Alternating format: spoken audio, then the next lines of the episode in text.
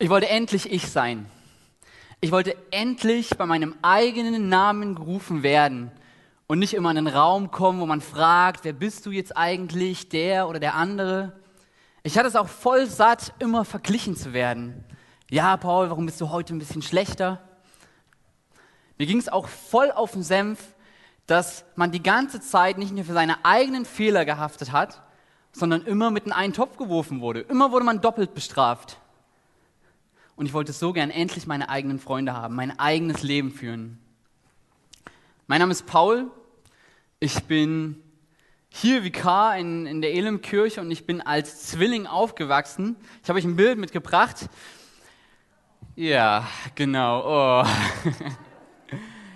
Ich weiß, dass ihr eigentlich keine Ahnung habt, aber ihr dürft gerne mal raten, wer von beiden bin ich denn? Wer denkt, dass ich links mit der Cappy nach vorne bin? Der hebe jetzt den Arm.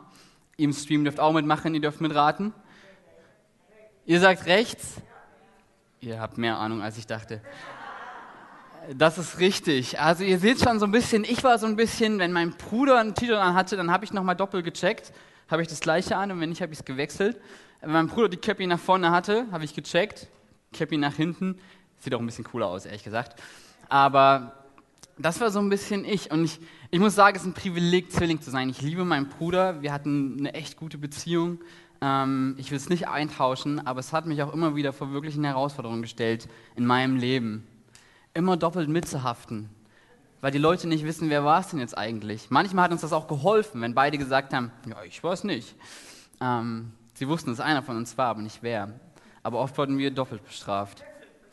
Ich habe es auch absolut gehasst, wenn Leute gesagt haben, ja, ich, ich kann die nicht auseinanderhalten. Ich habe auch Leute in unserem engeren Familienkreis. Oh, so ganz genau weiß ich auch nicht, wer da jetzt gerade vor mir steht. Weißt du was? Ich sage einfach Paul Franz oder Paul Franz. Einer schaut immer, ha, ha, ha, ha, ha, ha, nicht lustig. Und das hat mich irgendwie, ich war auf einer Suche, wo, wer bin ich eigentlich? Ich wollte so in die Freiheit, ich wollte mein eigenes Ich finden. Und diese, Fra diese Frage stand im Raum, wer bin ich eigentlich? Vielleicht ist das auch eine Frage von dir in der Corona-Zeit. Du sitzt zu Hause seit vielen Wochen, du kannst nicht arbeiten, du kannst nicht mehr für deinen eigenen Unterhalt dein eigenes Geld verdienen und du fragst dich, wer bin ich? Vielleicht sitzt du zu Hause mit deinen Kindern und du bist, kommst echt an deine Grenzen mit, dein, äh, mit dem Homeschooling und du stellst fest, ich bin keine gute Mutter oder kein guter Vater. Wer bin ich eigentlich, wenn ich das nicht gut hinbekomme? Wer bin ich eigentlich, wenn ich mit meinem Ehepartner gerade durch diese Corona-Zeit echt in eine Krise bin? Oder vielleicht, wenn du am Stream gerade zu Hause sitzt, wo du einsam bist, wo dich keiner besucht und du fragst dich, wer bin ich eigentlich? Bin ich es überhaupt wert, besucht zu werden? Wer bin ich eigentlich? Ich denke nicht nur durch diese Corona-Krise, sondern insgesamt in dieser Zeit haben wir, haben wir so echte Identitätsfragen. Man könnte auch von Identitätsproblemen reden. Woran machen wir unseren Wert fest, den Sinn unseres Lebens, unsere Identität?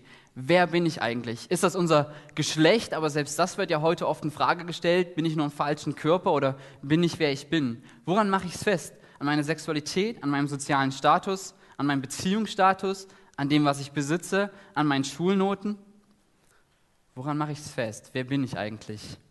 In, der, in traditionellen Kulturen, da hat man seinen Stellenwert dadurch bekommen, dass man seine familiären und seine gesellschaftlichen Pflichten erfüllt hat. Unter anderem dadurch, dass man eben den Beruf ähm, seines Vaters weitergemacht hat. Das war ganz normal. Da ging es nicht darum, was mag ich, wo bin ich talentiert, sondern ich tue das, was mein Vater macht. Und das hat sich sehr auch in unseren Nachnamen mit integriert. Wahrscheinlich äh, kennst du Leute oder heißt selber so, die zum Beispiel Schmidt, also das war der Schmied früher, Müller, Schneider, Fischer, Bauer, Meier, das war der Großbauer, Weber, Wagner, das war der Wagenradbauer, Becker, Schäfer, Schulz, das war der Vollstreckungsbeamte oder Bürgermeister und, und, und. Hätte ich den Beruf meiner Familie übernommen, wäre ich Maler geworden. Vier Generationen vor mir, die hatten alle irgendwas mit Farbe zu tun. Am Anfang haben sie eher so Porzellan bemalt und echt gute Bilder gemalt äh, später eher ganze Wände, ganze Häuser. Und ja, ich wäre Maler geworden. Aber so ist das nicht mehr heute. In unserer modernen, ähm, ja, unserer modernen Kultur, in unserer westlichen individualistischen Kultur, da suchen wir unser Heil eher in unseren beruflichen Leistungen, in unserem sozialen Status, unseren Talenten, unseren Liebesbeziehungen. Wir suchen es darin. Und manchmal schimpfen wir so ein bisschen über diesen Individualismus. Ja, jeder denkt nur an sich, jeder schaut nur auf sich, jeder versucht nur selber nach oben zu kommen, keiner schaut mehr nach dem anderen. Jeder will immer nur das machen, was er selber gerne machen will.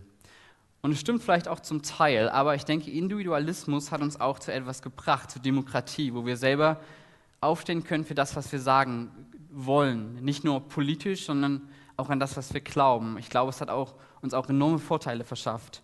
Aber wie dem auch sei, wir suchen unsere, unseren, Wert, unsere, unseren Wert, unsere Identität immer in irgendetwas. Und ich glaube, es gibt tausend Dinge, die wir dafür verwenden, um unsere Identität zu erlangen. Manche bekommen diese, wenn sie Macht erringen und ausüben. Wieder andere dadurch, wenn sie Beifall und Bewunderung erhalten. Und andere dadurch durch Selbstdisziplin und Kontrolle. Aber jeder von uns hat etwas, wo er sein Leben drauf baut. Und da wollen wir einsteigen. Und wir wollen uns den Predigtext lesen. Der, liest, der ist im Galater 2, Vers 19 bis 20. Wenn du deine Bibel mit hast, dann schlag sie gerne auf. Ich liebe es immer selber, meine, meine Bibel mitzunehmen und darin zu lesen, auch um zu gucken, stimmt das überhaupt, was der da vorne sagt. Ähm, und ich liebe das. Deswegen, wenn du sie mit hast, schlag sie gerne auf. Galater 2, 19 und 20. Ansonsten habe ich sie auch mitgebracht. Und dann wollen wir lesen. In Wirklichkeit jedoch habe ich mit dem Gesetz nichts mehr zu tun. Ich bin durch das Urteil des Gesetzes dem Gesetz gegenüber gestorben und von jetzt an für Gott zu leben. Ich bin mit Christus gekreuzigt. Nicht mehr ich bin es, der lebt, nein, Christus lebt in mir. Und solange ich noch dieses irdische Leben habe, lebe ich im Glauben an den Sohn Gottes, der mir seine Liebe erwiesen hat. Lass uns beten, noch zum Beginn. Jesus, ich danke dir, dass wir hier sein dürfen. Danke für jeden, der hierher gekommen ist. Danke für jeden, der auch im Stream mit dabei ist. Danke, dass du uns kennst und dass du uns liebst und dass wir immer wieder hierher kommen dürfen, zusammenkommen dürfen, um dich besser kennenzulernen und damit auch herauszufinden, wer sind wir eigentlich. Jesus, danke, dass du hier bist, dass wir deine Gegenwart entdecken dürfen, genießen dürfen, erleben dürfen. Gott, und so wollen wir unsere Herzen und Ohren öffnen, denn wir wollen dich nicht verpassen. Amen. Amen. Ich gebe euch einen kurzen ähm, Einblick und Hintergrund, worin dieser Brief, der Galaterbrief, eigentlich geschrieben ist. Paulus hat auf einer seiner Missionsreisen in Galatien, da habe ich euch mal eine Karte mitgebracht, wo das ungefähr liegt. Das liegt in der heutigen Türkei, ein bisschen so südlich, südöstlich von Ankara. In Galatien hat er Gemeinden gegründet und diese Gemeinde bestand aus Judenchristen und Heidenchristen.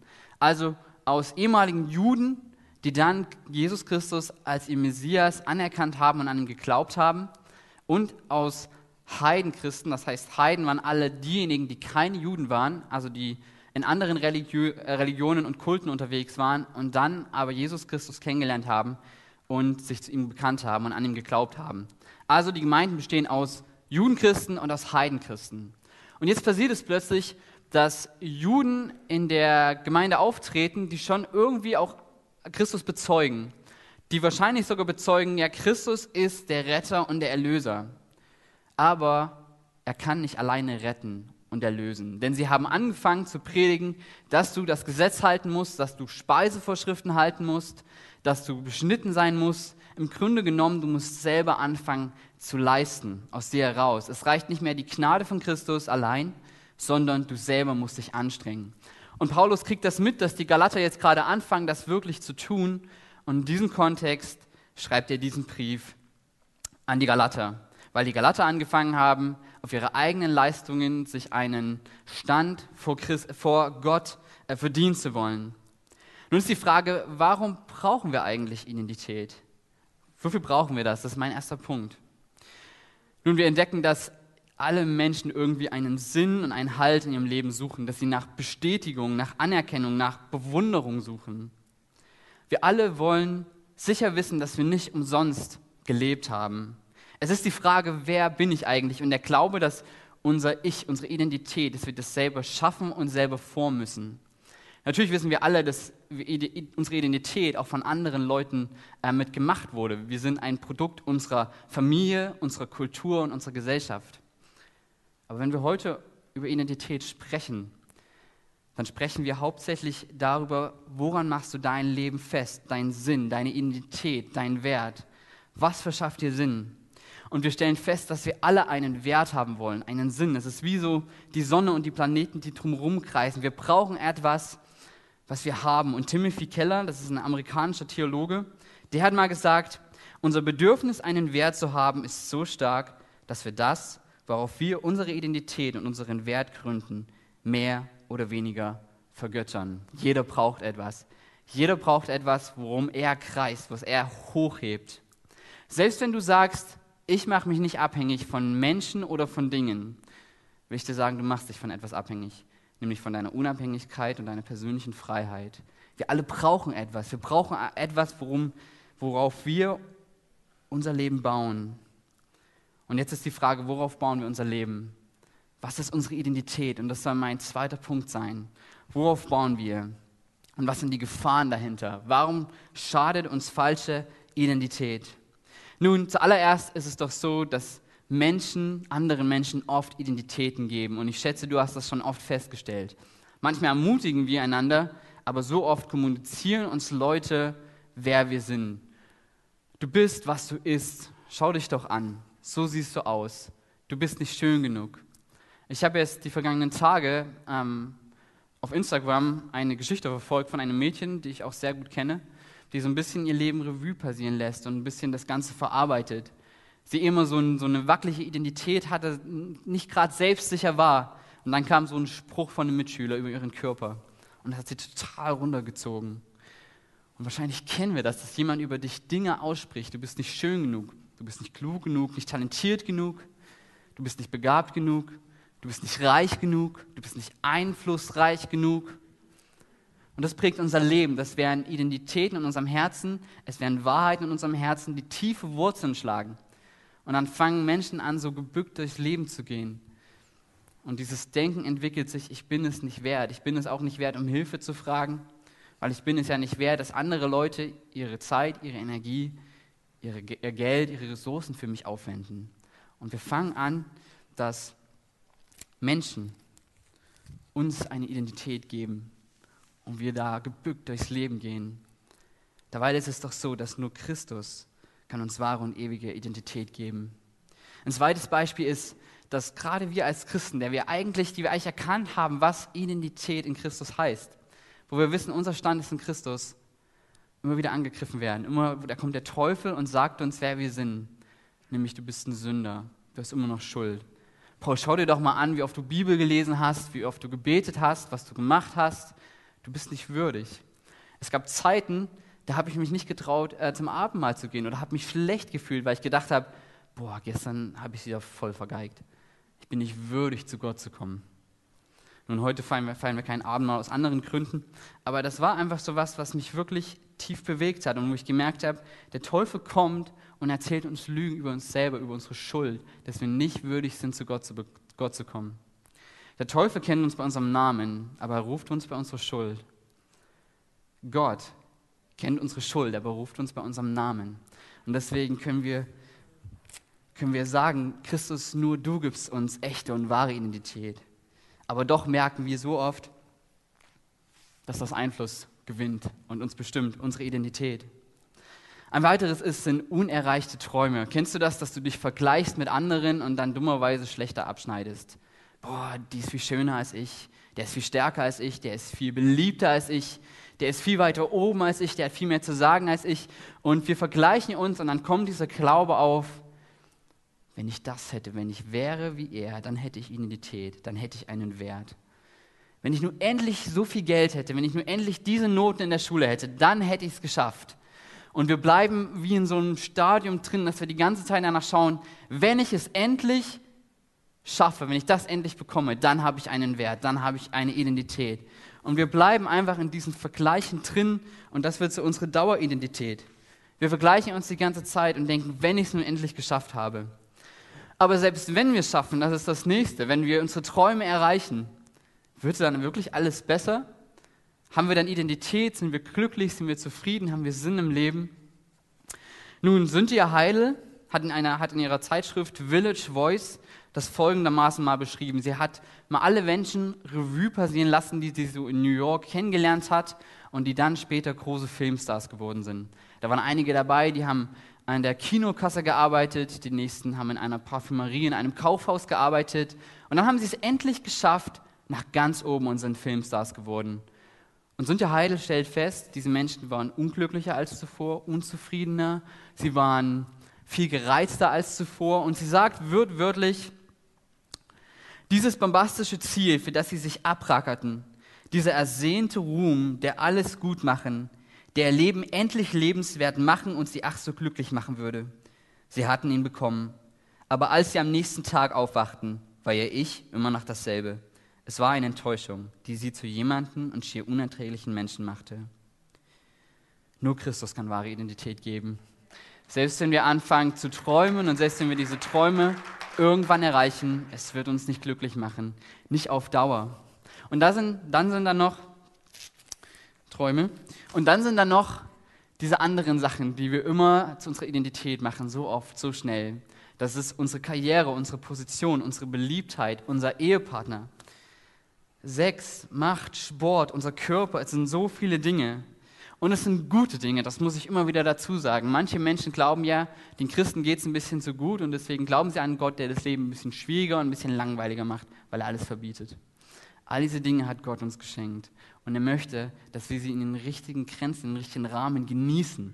Er möchte, dass wir ihn genießen. In vollen Zügen. Aber wenn wir die Gaben mehr lieben als den Geber, dann entfernen wir uns von Gott dann fangen wir an, unsere Identität auf etwas anderes zu legen. Ich möchte das mal so ein bisschen mit einer Bibelgeschichte vergleichen. Als die Israeliten in, Ägypten waren, versklavt wurden, gefangen waren, da befreit sie Gott. Und die Ägypter, die haben die Israeliten und, und ihren Gott so satt, dass sie sagen, geht raus, hier, wir geben euch noch Gold und Geld mit. Und die Israeliten werden beschenkt von Gott durch die Ägypter. Und dann blättern wir ein paar Kapitel weiter, während die Israeliten schon so in die Wüste gezogen sind. Und die Israeliten bauen sich genau aus diesem Gold das goldene Kalb und springen drumherum und erheben es als das Zentrum ihres Lebens. Und was wir sehen ist, dass diese, dieser neue Götze eben nicht ihr Glück war, sondern eher sie weiter weggebracht hat, sie sich entfernt haben. Timothy Keller hat mal gesagt, Sünde ist das verzweifelte sich weigern, meine tiefste Identität und meine Beziehung zu und im Dienst für Gott zu finden. Sünde heißt, ich versuche ohne Gott mein Ich und meine Identität zu finden. Irgendwo anders meine Identität festzumachen. Aber das kann nicht halten. Was ist mit deiner Karriere und mit deiner Position, wenn plötzlich eine weltweite Pandemie heraufzieht? Ich weiß, wir können uns das nicht vorstellen. Ähm, es ist unglaublich, aber es soll es ab und zu mal geben. Oder wenn eine Weltwirtschaftskrise kommt und deine Firma pleite macht und du plötzlich deine Position verlierst.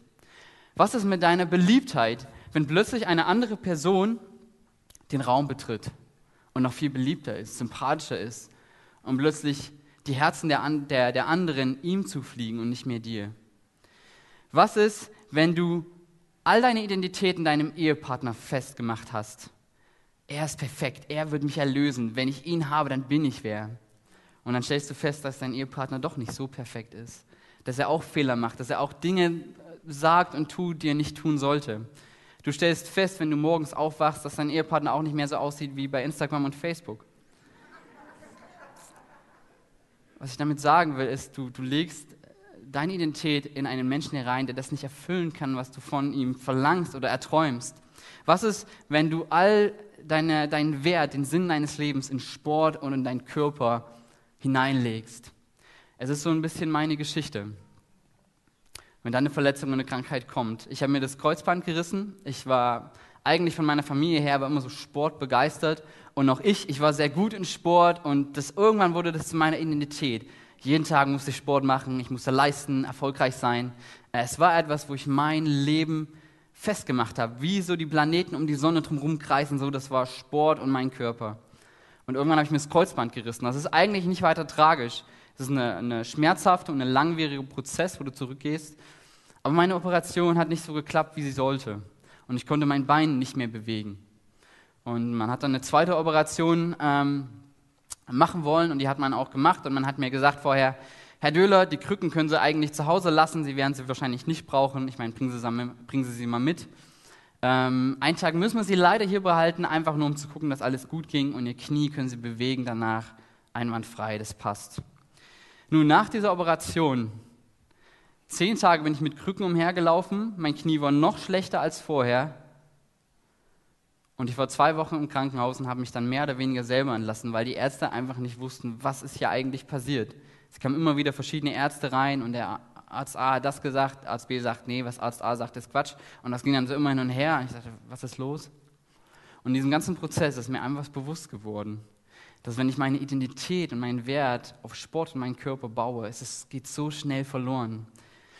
Aber ich erinnere mich, dass ich vor der Operation habe ich meinen Laptop aufgeschlagen und habe das Internet geöffnet und habe nachgegoogelt, was kann alles schiefgehen bei einer Kreuzbandoperation? Mach das lieber nicht, wenn du eine Operation hast, das rate ich dir.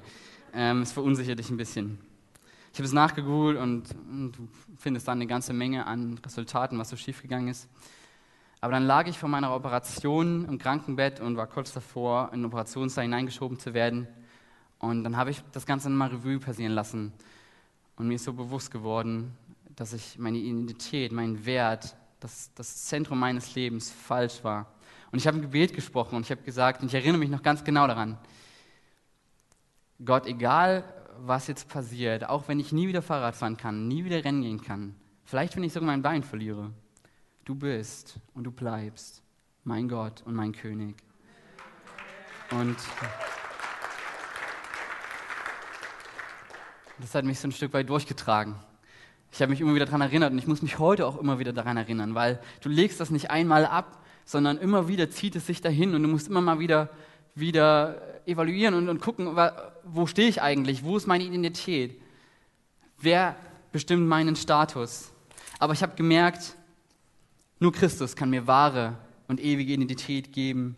Aber das ist ein was, was auch falsch ist. Es sind falsche Götter, an die wir glauben und um die wir unser Leben kreisen. Und das Letzte ist, dass das Resultat, wenn wir anfangen, uns, unsere Identität auf etwas zu bauen, was nicht Gott ist, dass es immer uns oder unserer Gesellschaft schadet. Der amerikanische Theologe und Erweckungsprediger Jonathan Edwards hat mal gesagt, die menschliche Gesellschaft bricht dann auseinander, wenn etwas anderes als Gott unsere größte Liebe ist. Und wir merken das ja auch. Wenn unsere Identität darin bestimmt wird, was unsere Rasse ist und unsere Nationalität, dann werden wir zu Rassisten und zu Nationalisten, weil wir immer hinabschauen auf andere Länder, auf andere Rassen, auf Menschen, die aus einer anderen Kultur, mit einer anderen Sprache, mit einer anderen Hautfarbe kommen. Wir werden immer auf sie hinabblicken und wir sagen, wir wollen euch nicht und wir wissen geschichtlich, wo das hingemündet hat, im Zweiten Weltkrieg, im Holocaust. Wir wissen, was die Gefahren dahinter sind und trotzdem kommen wir davon nicht los. Das sind Dinge, die uns stolz werden lassen. Und sobald andere Menschen von anderen Ländern mit anderen Kulturen, Hautfarben, was weiß ich, in unser Land kommen, dann müssen wir immer Angst haben, dass diese Menschen unsere Identität zerstören. Weil wenn sie kommen, bricht unsere Identität auseinander, wenn Rasse und Nationalität unsere Identität bildet. Weiteres ist auch das, das Geschlecht. Wenn ich meine Identität nur in mein Geschlecht lege, dann werde ich immer das andere Geschlecht auf das andere hinabsehen. Ich werde entweder sexistisch oder absolut feministisch sein, aber in einem schlechten Maß, dass die anderen, das andere Geschlecht ausgegrenzt wird. Wenn es meine Familie ist, auf die ich all meinen Wert und meine Identität lege, werde ich nie Zeit und Energie haben, mich um andere Familien zu kümmern. Wenn es meine Toleranz und meine Freiheit ist, dann werde ich jeden Menschen hassen, der intolerant ist oder nicht so tolerant wie ich. Wenn es Religion ist, und mit Religion meine ich ein Glaubens- und Wertesystem, was, was mich dazu bringt, mein Leben in einer bestimmten Art und Weise zu führen. Wenn es Religion ist, dann werde ich immer anfangen, meine religiösen Leistungen als meinen Wert zu definieren. Ich werde reinkommen und sagen, boah, heute bin ich wieder würdig, Gott. Ich habe Bibel gelesen, ich habe gebetet. Oh, ich, ich war super, aber guck dir mal den an. Der war nicht so gut diese Woche. Der hat weniger Bibel gelesen, der hat weniger gebetet. Und ich werde anfangen, absolut religiös zu werden. Genau das passiert in Galatien, wo wir sind. Da sind Juden, die sagen, du musst leisten, du musst Gebote halten, du musst wieder die, die Essensvorschriften halten, du musst dich beschneiden lassen. Und auch Jesus hat ja immer mit, diesen, mit, den, mit den Pharisäern, die so religiös waren, immer wieder Konflikte gehabt. Die Pharisäer haben geglaubt, dass erst wenn das ganze Volk alle Gesetze hält, dann kommt der Messias wieder. Aber anstatt das eine heilige Motivation in ihrem Herzen werden zu lassen, wo sie, wo sie Gott gefallen wollen, wo sie Menschen lieben wollen, haben sie angefangen, nicht auf ihr Herz zu achten, sondern nur darauf, was andere Menschen sehen. Und sie haben angefangen, auf andere Menschen hinunterzuschauen. Wir sehen das so oft in den Evangelien. wo, wenn Jesus Prostituierte getroffen hat oder Zöllner getroffen hat, dann waren die Pharisäer nicht weit mit ihrem erhobenen Zeigefinger. Was machst du da? Was machst du mit dem? Weißt du nicht, wer das ist? Es wird uns dahin bringen, dass wir immer auf andere hinabschauen. Und deswegen hat Jesus auch zu den Pharisäern ein Gleichnis erzählt. Ein Pharisäer und ein Zöllner gehen in den Tempel. Der Zöllner sagt, Gott, vergib mir meine Schuld. Und der Pharisäer sagt, Gott, ich danke dir, dass ich nicht so bin wie der. Und Religiosität und, all diese Sachen, es wird uns immer zu einem Punkt bringen, wo wir, wo wir auf andere hinabschauen, weil wir stolz sind auf unsere eigenen Leistungen. Dabei ist doch unsere Religion die einzige Religion, in der Gott sagt, du kannst es nicht schaffen, aber ich kann es für dich schaffen. Das ist das Evangelium. Wir aus eigener Kraft werden es nicht schaffen. Wir können es nicht schaffen. Und das ist das, das Spannende, dass Gott selber seine Identität aufgibt. Er verlässt sein Gottsein, den Himmel und wird Mensch und kommt auf diese Erde. Und am Kreuz findet der größte Identitätsaustausch in der Weltgeschichte statt. Nämlich Jesus, der, der moralisch perfekt war, der, der heilig war, der ethisch geradlinig war. Er geht ans Kreuz und stirbt für unsere Schuld und nimmt unsere Identität an, die, die wir, die, die wir Gott fern waren. Jesus wird, erlebt diese Gottesferne. Er, er ist Sünder, er ist schuldig, indem er für uns am Kreuz stirbt, damit wir, die wir eigentlich Feinde Gottes waren, so beschreibt es Paulus im Römerbrief, die wir moralisch alles andere als perfekt waren, die wir schuldig waren, seine Identität bekommen, dass wir zu ihm gehören, perfekt. Die Bibel beschreibt es, dass wir makellos sind durch ihn, dass wir plötzlich, wie es Galater 4 sagt, Kinder und Erben Gottes sind, dass wir zu ihm gehören, dass er unseren Status bestimmt. Und wir kommen zum letzten Punkt, warum Christus der beste und der einzige Identitätsgeber ist. Wir wollen uns nochmal die Verse durchlesen, die wir am Anfang schon durchgelesen haben. Galater 2, Vers 19 und 20. In Wirklichkeit jedoch habe ich mit dem Gesetz nichts mehr zu tun. Ich bin durch das Urteil des Gesetzes dem Gesetz gegenüber gestorben und von jetzt an für Gott zu leben. Ich bin mit Christus gekreuzigt. Und Paulus beschreibt, dass er dem Gesetz gestorben ist. Das Gesetz ähm, wurde von Gott gegeben. Und es hat unter anderem auch definiert, was ist eigentlich Schuld, was ist Sünde. Aber gleichzeitig hat es uns angeklagt, weil es hat gesagt, wenn du nicht perfekt bist mit deiner eigenen Leistung, dann musst du bestraft werden. Dann hast du es nicht verdient, mit Gott zusammen zu sein. Und dieses Gesetz klagt an. Aber Paulus sagt jetzt, ich bin dem Gesetz gestorben weil Christus für mich gestorben ist und weil Christus mich plötzlich reinmacht, makellos. Und dann heißt es in Galater 2, Vers 20, nicht mehr ich bin es, der lebt, nein, Christus lebt in mir. Und solange ich noch dieses irdische Leben habe, lebe ich im Glauben an den Sohn Gottes, der mir seine Liebe erwiesen und sich selbst für mich hingegeben hat nicht mehr ich lebe, sondern Christus, was das sagt, was das heißt, dass nicht mehr ich versuche, meinen eigenen Status vor Gott zu schaffen durch meine eigenen Leistungen, sondern Christus lebt in mir. Er rechtfertigt mich. Er gibt mir den Status, er gibt mir meinen Wert. Er, gibt, er sagt, ich bin Kind Gottes, ich bin Erbe Gottes, ich gehöre zu Gott dazu. Ich kann all diese Identitäten, die ich mir so angesammelt habe, von von Menschen, vom Teufel, von falschen Träumen, wo ich stolz werde, wo ich religiös werde. Ich kann einfach sagen, Gott, ich will das nicht mehr. Ich will es ablegen.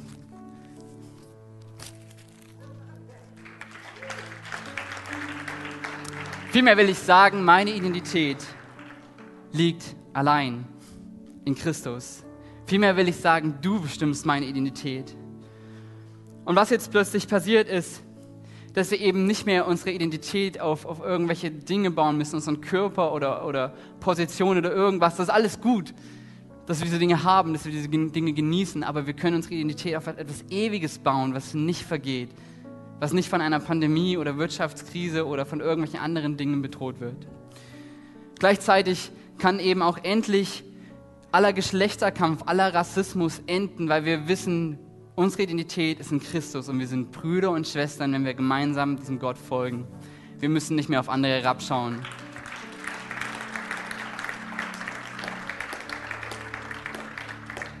Wir müssen nicht mehr getrieben sein von, von Vergleichen. Wir müssen nicht mehr auf andere Menschen hören, die die Dinge über unser Leben aussprechen. Ja, diese Dinge sind real und diese Dinge tun immer noch weh. Aber wir können sagen, Gott, darin lege ich nicht meine Identität, sondern du bist der, der mir Identität gibt. Ich gehöre zu dir, ich gehöre zum König der Könige, der ewig lebt und der für immer bleibt und der mich liebt und mich sein Kind nennt.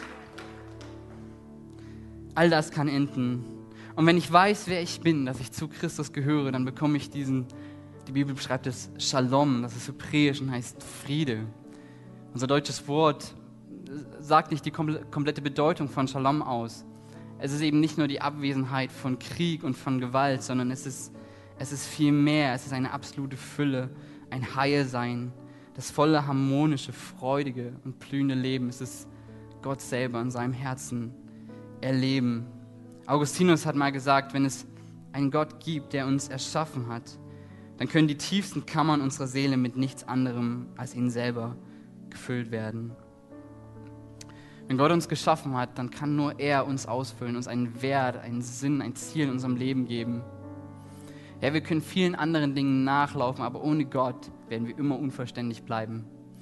Aber wenn wir entdecken, wer wir sind, wenn wir auch unsere, unser, unseren Auftrag entdecken, Gott, was hast du mich vor auf dieser Erde? Dann entdecken wir, was Gott mit uns vorhat. Dann entdecken wir, wie Gott uns einen Sinn in unserem Leben gibt. Ohne Gott bleiben wir immer unverständlich. Denn nur Christus kann uns wahre und ewige Identität geben. Und du sitzt zu Hause in der Corona-Zeit und du sagst, ich verdiene immer noch nicht mein eigenes Geld. Ich bin immer noch zu Hause und ich, ich leide darunter, wer bin ich eigentlich? Du gehörst zu Christus, wenn du an ihn glaubst. Und du bist immer noch zu Hause und bist überfordert mit Homeschooling, mit deinen Kids und du stellst fest, ich bin kein guter Vater und keine gute Mutter. Aber deine Identität liegt nicht darin, sondern du gehörst zu Christus. Und du wirst auch immer noch sagen, ich bin vielleicht gerade überfordert mit meiner Beziehung und auch kein guter Ehepartner.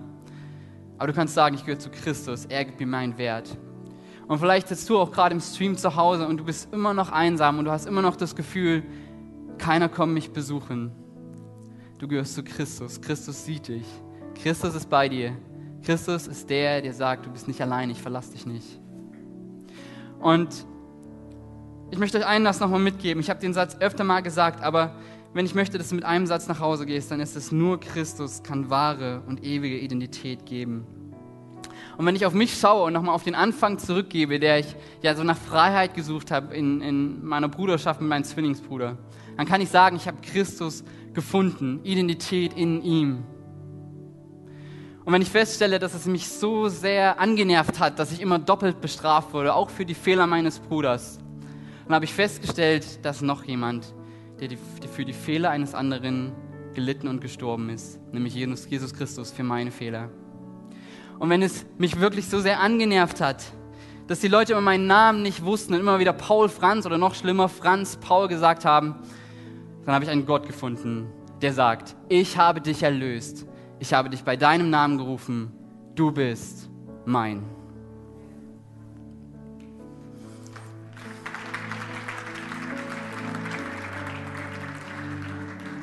Egal wo du gerade bist, egal wo du gerade stehst, du sagst, okay, ich bin mit Gott gut unterwegs oder ich suche ich gerade irgendwo anders nach meiner Identität und meinem Wert.